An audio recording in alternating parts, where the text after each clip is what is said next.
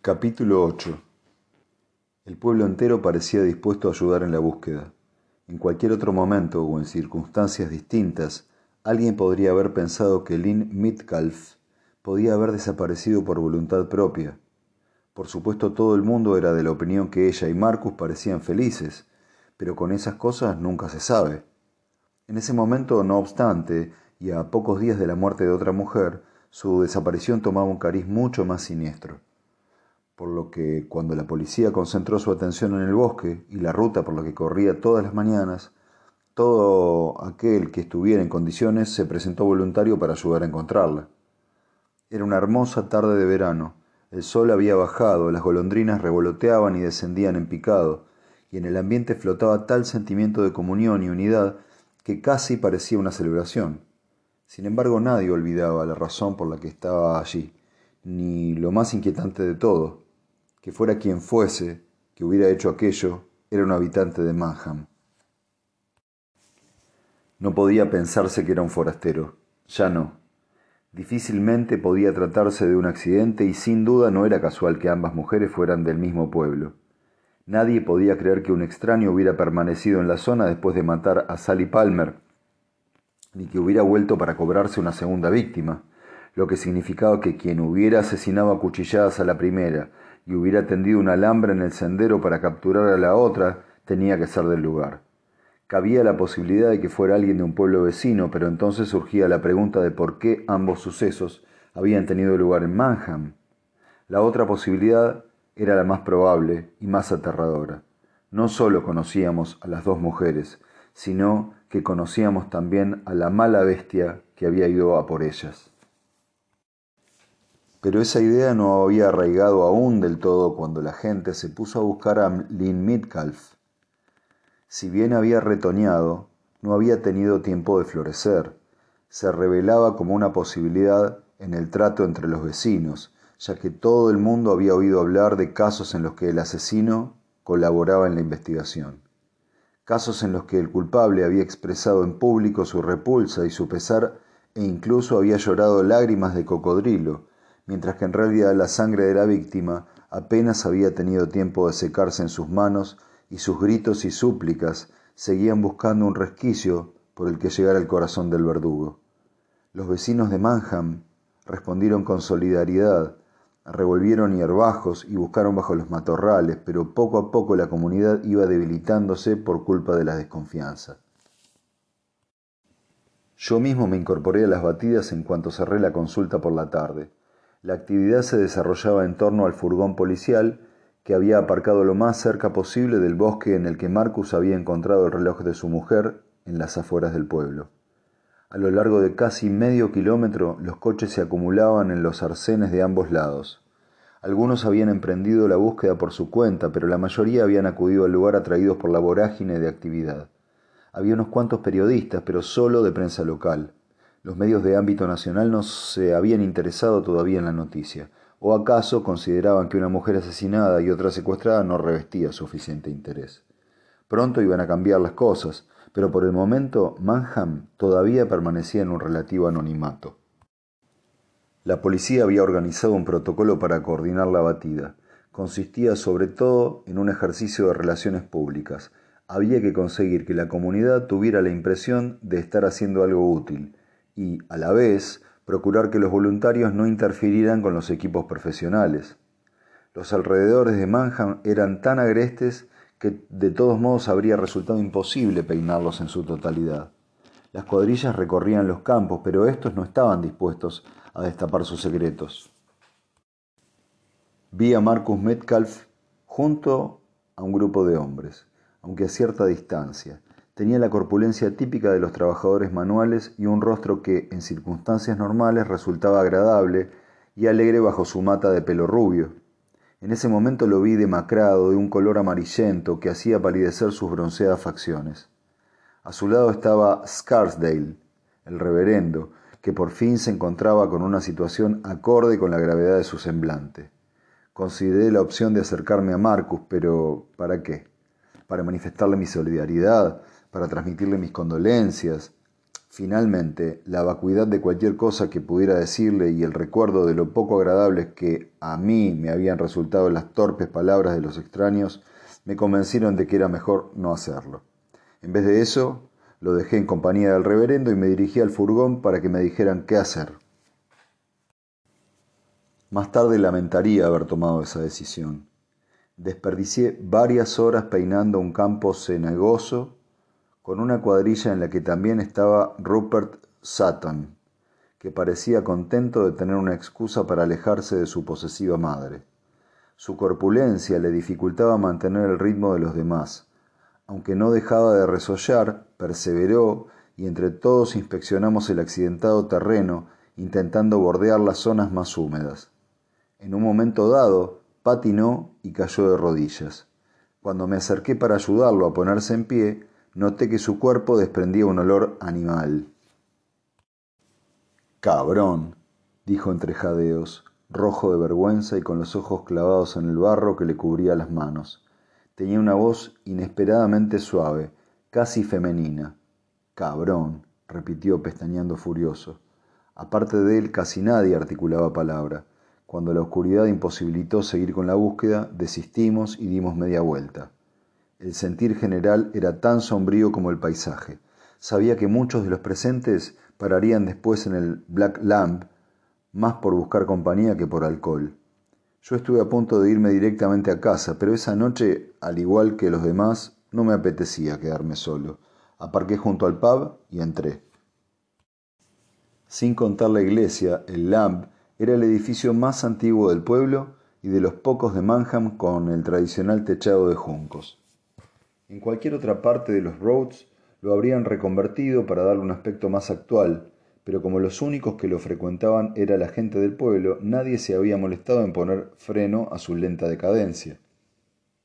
Los juncos del tejado estaban medio podridos y el yeso sin pintar de las paredes tenía manchas y empezaba a descorcharse. Con todo, esa noche estaba lleno, aunque el ambiente distaba de ser festivo. Al entrar fui recibido con solemnes movimientos de cabeza. La gente conversaba en voz baja y apagada. Al llegar a la barra el dueño me preguntó qué quería levantando el mentón en silencio. Estaba ciego de un ojo, cuya órbita casi blanca le confería cierto aspecto de viejo perro labrador. Una pinta, Jack, por favor. ¿Has participado de la búsqueda? me preguntó al colocar el vaso ante mí. Rechazó mi dinero con un movimiento de mano y añadió, invita a la casa. Apenas tuve tiempo de dar un trago cuando noté una mano en el hombro. Me imaginaba que te dejarías caer por aquí. Levanté la mirada para ver al gigante que acababa de colocarse a mi lado. Hola, Ben. Ben Anders medía metro noventa de alto y casi la mitad de ancho. Trabajaba como guardián en la Reserva Natural de Hiking Broad y había vivido toda la vida en el pueblo. No nos veíamos muy a menudo, pero me caía bien. Su compañía era agradable. Con él me sentía igual de cómodo charlando que guardando silencio. Tenía una sonrisa agradable, casi soñadora, y su rostro, robusto, daba la impresión de que se lo hubieran arrugado y alisado solo a medias. Hundidos en esa piel morena, sus ojos parecían asombrosamente brillantes. Por lo común traslucían una chispa de buen humor, pero no esa noche. Menudo día, dijo acodándose en la barra. Espantoso. Vi a Lynn hace un par de días, feliz como unas Pascuas, y luego lo de Sally Palmer, es como si nos hubieran caído dos rayos encima. Sí, así es. Espero por Dios que todo esto sea solo un mal sueño, aunque no pinta bien, ¿no? No mucho. Dios mío, pobre Marcus, no puedo ni imaginarme lo que ese pobre desgraciado debe estar pensando. Hablaba tan bajo que apenas lo oía. Dicen por ahí que Sally tenía cortes por todas partes. Como sea el mismo que ha cogido a Lynn, Dios, le entran a uno ganas de romperle el cuello ese hijo de puta. ¿A ti no? Yo tenía la vista fija en el fondo del vaso. Por lo visto, no había corrido el rumor de que yo había estado ayudando a la policía. Eso me alegraba, pero también me hacía sentir incómodo, como si el hecho de callar mi papel en el caso me convirtiera en un embustero. ¿Crees que se salvará? preguntó Ben sacudiendo su enorme cabeza. No lo sé. Era la respuesta más sincera que podía darle. Me acordé de lo que Mackenzie había dicho horas antes. Si yo estaba en lo cierto, Sally Palmer no fue asesinada hasta unos tres días después de su desaparición. A pesar de que los perfiles psicológicos no fueran mi especialidad, sabía que los asesinos en serie siguen patrones, lo cual implicaba que, de tratarse del mismo hombre, cabía la posibilidad de que Lynn siguiera con vida. ¿Con vida? Dios mío, ¿era posible? Y en tal caso, ¿por cuánto tiempo seguiría viva? Me dije que había hecho cuanto podía y que le había dado a la policía todo lo que razonablemente podían esperar de mí, pero me supo a racionalización barata. Me percaté de que Ben me estaba mirando. ¿Perdona? Decía que si te encuentras bien, te veo un poco cansado. Es que he tenido un día muy largo. Pues todavía no se ha acabado, dijo torciendo el gesto y volviendo la vista hacia la puerta. Por si fuera poco, Miré y vi la oscura silueta del reverendo Scarsdale tapando la luz al entrar. Las conversaciones se interrumpieron de golpe mientras el reverendo avanzaba hacia la barra con su expresión severa. No creo que haya, que haya venido a levantarnos la moral precisamente, murmuró Ben. Scarsdale se aclaró la garganta y empezó a hablar. Caballeros, dijo mirando con desaprobación a las pocas mujeres que había en el pub, pero sin dignarse sin dignarse a dirigirse también a ellas. He considerado oportuno hacerles saber que mañana por la tarde celebraré un servicio especial por Lynn Mitcalf y Sally Palmer. Tenía la voz seca, de barítono y una buena dicción. Estoy seguro de que todos, añadió barriendo la estancia con la mirada, y digo todos, vendrán a presentar su respeto por las fallecidas y su consideración hacia los vivos. Hizo una pausa antes de hacer una rígida reverencia con la cabeza. Gracias. De camino a la puerta se detuvo delante de mí. Hasta en verano despedía olor a moho. Sobre la sotana de lana negra podía verse el polvillo blanco de la caspa y su aliento emanaba cierto tufo a naftalina. Espero verlo a usted también, doctor Hunter. Si la consulta lo permite, Estoy seguro de que nadie será tan egoísta de apartarlo de su deber, dijo, aunque no supe bien a qué se refería, y con una sonrisa muy poco amable añadió, además la mayoría de sus pacientes estarán en la iglesia. Las comunidades como esta cierran filas cuando ocurre una tragedia.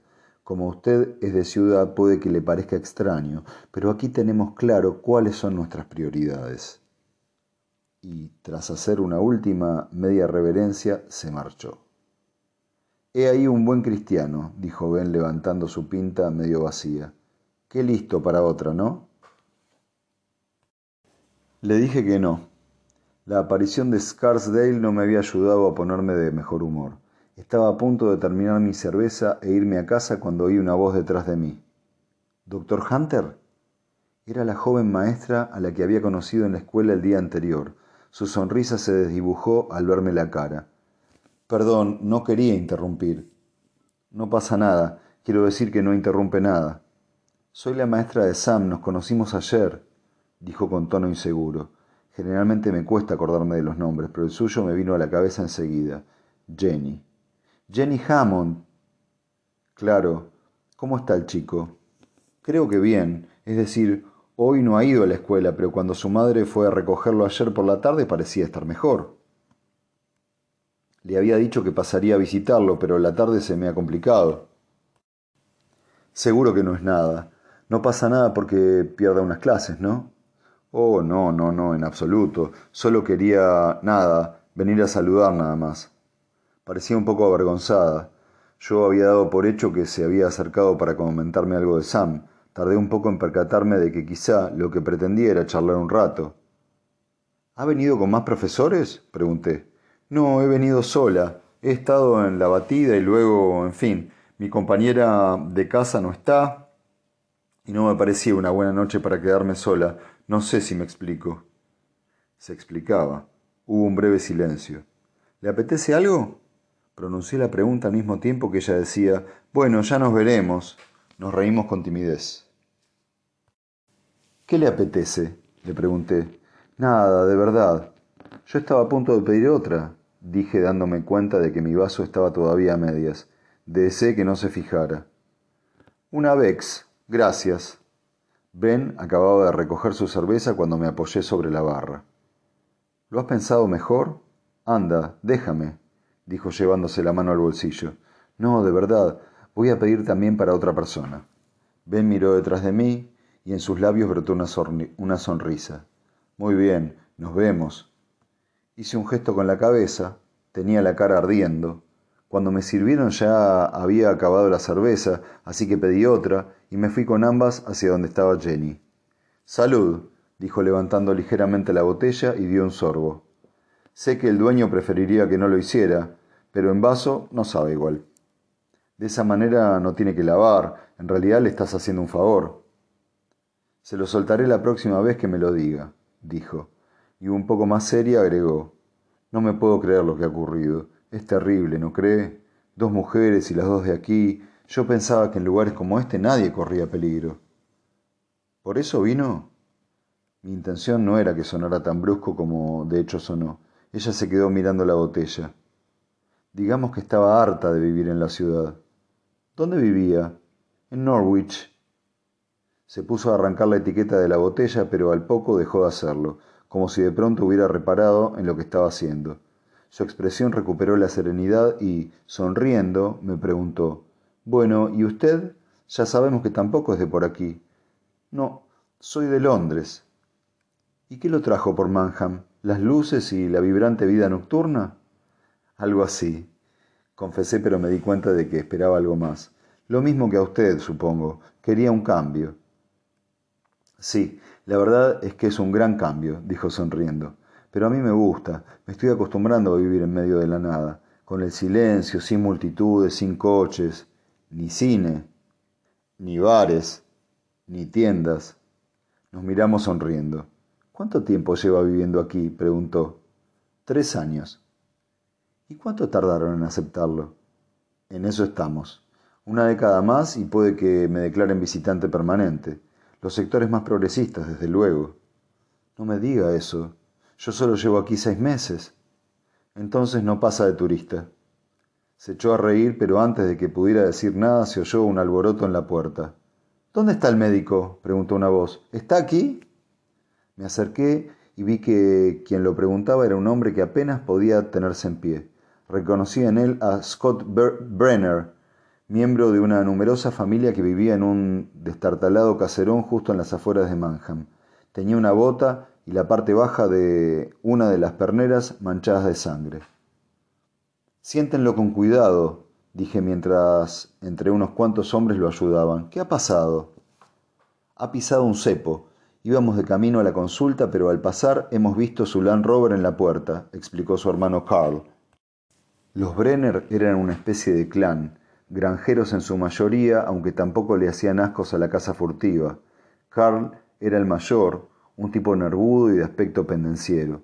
Mientras arremangaba la pernera de los vaqueros de Scott, no pude evitar pensar que habría preferido que le pasara a su hermano, muy poco propio de un médico. ¿Tenés coche? pregunté al ver la herida. ¿Le parece que hemos venido andando o qué? Mejor, porque hay que llevarlo al hospital. Carl soltó una blasfemia y preguntó ¿No basta con vendarlo? Yo solo puedo hacerle una cura temporal, pero necesita una atención mejor que la que yo puedo brindarle. ¿Voy a perder el pie? preguntó Scott. No, pero no podrás echar carreras por una temporada, contesté con más confianza de la que en realidad tenía. Consideré la posibilidad de llevármelo a la consulta, pero por su aspecto vi que ya lo habían trajinado bastante. Hay un botiquín de primeros auxilios bajo una manta en el maletero de Milan Rover. ¿Puede ir alguien a buscarlo? Yo, dijo Ben. Le di las llaves del coche. Mientras salía, pedí agua y toallas limpias. Y empecé a lavarle la sangre en torno a la herida. ¿Qué clase de cepo era? Uno de alambre, dijo Carl. Se tensa cuando el animal mete la pata adentro. Puede llegar a penetrar hasta el hueso. Eso era exactamente lo que había ocurrido. ¿Dónde estabais? Al otro lado del marjal, respondió Scott, procurando no mirar, cerca del antiguo molino. Estábamos buscando a Lynn, cortó Carl lanzándose una mirada, lanzándole una mirada elocuente. Ya me extrañaba. conocía el lugar al que se refería. Como la mayoría de los molinos de los Broads, el de las afueras de Manhattan consistía en una bomba alimentada por el viento construida para drenar los marjales. Llevaba décadas abandonado y sin actividad, y de él no quedaban ni las aspas. La zona en la que se encontraba estaba desolada incluso para los cánones de Manhattan, pero resultaba ideal para cazar o atrapar animales a salvo de miradas indiscretas. Conociendo la reputación de los Brenner, pensé que ese, y no su sentido de la responsabilidad cívica, debía ser el motivo más plausible de su presencia allí a esas horas de la noche. Mientras seguía enjuagando la sangre de la herida, me pregunté si acaso no habrían pisado uno de sus propios cepos. No era nuestro, dijo Scott como si me hubiera leído el pensamiento. Scott, exclamó su hermano, no lo era. Estaba escondido bajo la tierra del sendero y era demasiado grande para atrapar conejos o ciervos. Sus palabras fueron acogidas con silencio. Aunque la policía no lo había confirmado aún, todo el mundo había oído hablar del alambre encontrado en el bosque de donde Lynn había desaparecido. Ben volvió con el botiquín. Limpié y envolví la herida lo mejor que supe. Que no apoye el pie en el suelo y lléveselo a urgencias lo antes posible, le dije a Carl. Este puso en pie a su hermano con un tirón brusco y se lo llevó afuera. Yo fui a lavarme las manos y volví con Jenny, que seguía de pie junto a mi bebida. ¿Se curará? preguntó. Depende de lo dañado que tenga el tendón. Con un poco de suerte solo rengueará un poco. Por Dios, vaya día. Ben se acercó para devolverme las llaves del coche. Creo que esto es tuyo. Gracias. ¿Tú qué crees? ¿Puede tener algo que ver con lo de Lynn? No lo sé, pero he tenido un mal presentimiento, como todos. ¿Por qué iba a estar relacionado? preguntó Jenny. Ben no estaba muy seguro de cómo contestar, y yo caí en la cuenta de que no se conocían. Ben, te presento a Jenny. Es maestra de la escuela, le expliqué. Él lo interpretó como si le hubiera dado permiso para continuar. Porque parece demasiada casualidad. No es que los Brenner sean santos de mi devoción. Son una banda de furtivos hijos de... Se interrumpió y miró a Jenny. En fin, que espero que Dios, que nos que espero por Dios que no sea más que eso, una coincidencia. Me he perdido. Ben me miró, pero no iba a ser yo quien lo dijera. Porque si no es una coincidencia, significa que es alguien de por aquí, alguien del pueblo. Pero eso no es seguro, dijo Jenny. La cara de Ben no engañaba, pero era demasiado educado para ponerse a discutir. Bueno, ya se verá, pero después de esto creo que me voy a casa. Apuró el vaso y se dirigió hacia la puerta, pero antes de salir se dio la vuelta y le preguntó a Jenny. Ya sé que no es asunto mío, pero ¿ha venido en coche? No, ¿por qué? Porque no creo que sea buena idea volver a casa caminando. Por eso. Me lanzó una última mirada para cerciorarse de que yo había captado el mensaje y se marchó. Jenny sonreía con incredulidad. ¿Cree que es para tanto? Espero que no, pero supongo que tiene razón. No me lo puedo creer. Hace dos días este era el sitio más tranquilo de la tierra, dijo ella sacudiendo la cabeza con incredulidad. Dos días atrás Sally Palmer ya estaba muerta, y la mala bestia que la había matado seguramente tenía ya las miras puestas en Lynn Midcalf. Por eso no se lo dije. ¿Hay alguien que pueda acompañarla? pregunté. No, pero no pasa nada, sé cuidar de mí misma. No es que lo dudara, pero por debajo de su tono desafiante detecté cierto nerviosismo. Yo la acompaño, dije. Cuando llegué a casa me senté frente a la mesita del jardín trasero. Era una noche cálida, sin un soplo de viento. Recosté la cabeza y miré las estrellas. La luna casi llena, parecía un disco asimétrico recubierto por un halo blanco. Intenté fijarme en sus contornos, pero poco a poco fui bajando la mirada hasta fijarla en el oscuro bosque del otro lado de los campos.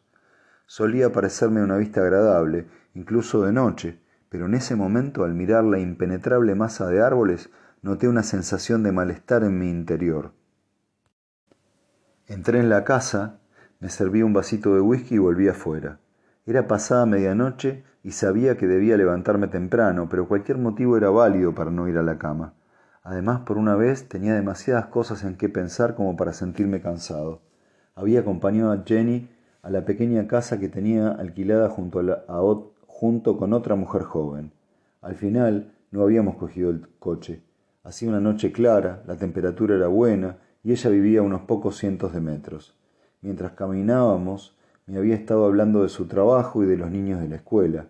Hizo una única alusión a su vida pasada, al mencionar que había trabajado en una escuela de Norwich, pero que era un comentario de pasada y que quedó, y quedó soterrado bajo un aluvión de palabras. Fingí no darme cuenta. Fuera lo que fuese, lo que ocultaba no era de mi incumbencia. Mientras subíamos por la estrecha calle que conducía a su casa, se oyó el cercano aullido de un zorro y Jenny se agarró de mi brazo. Perdona, dijo soltando el momento como si quemara y dejando escapar una risita tímida. Ya tendría que haberme acostumbrado a vivir aquí.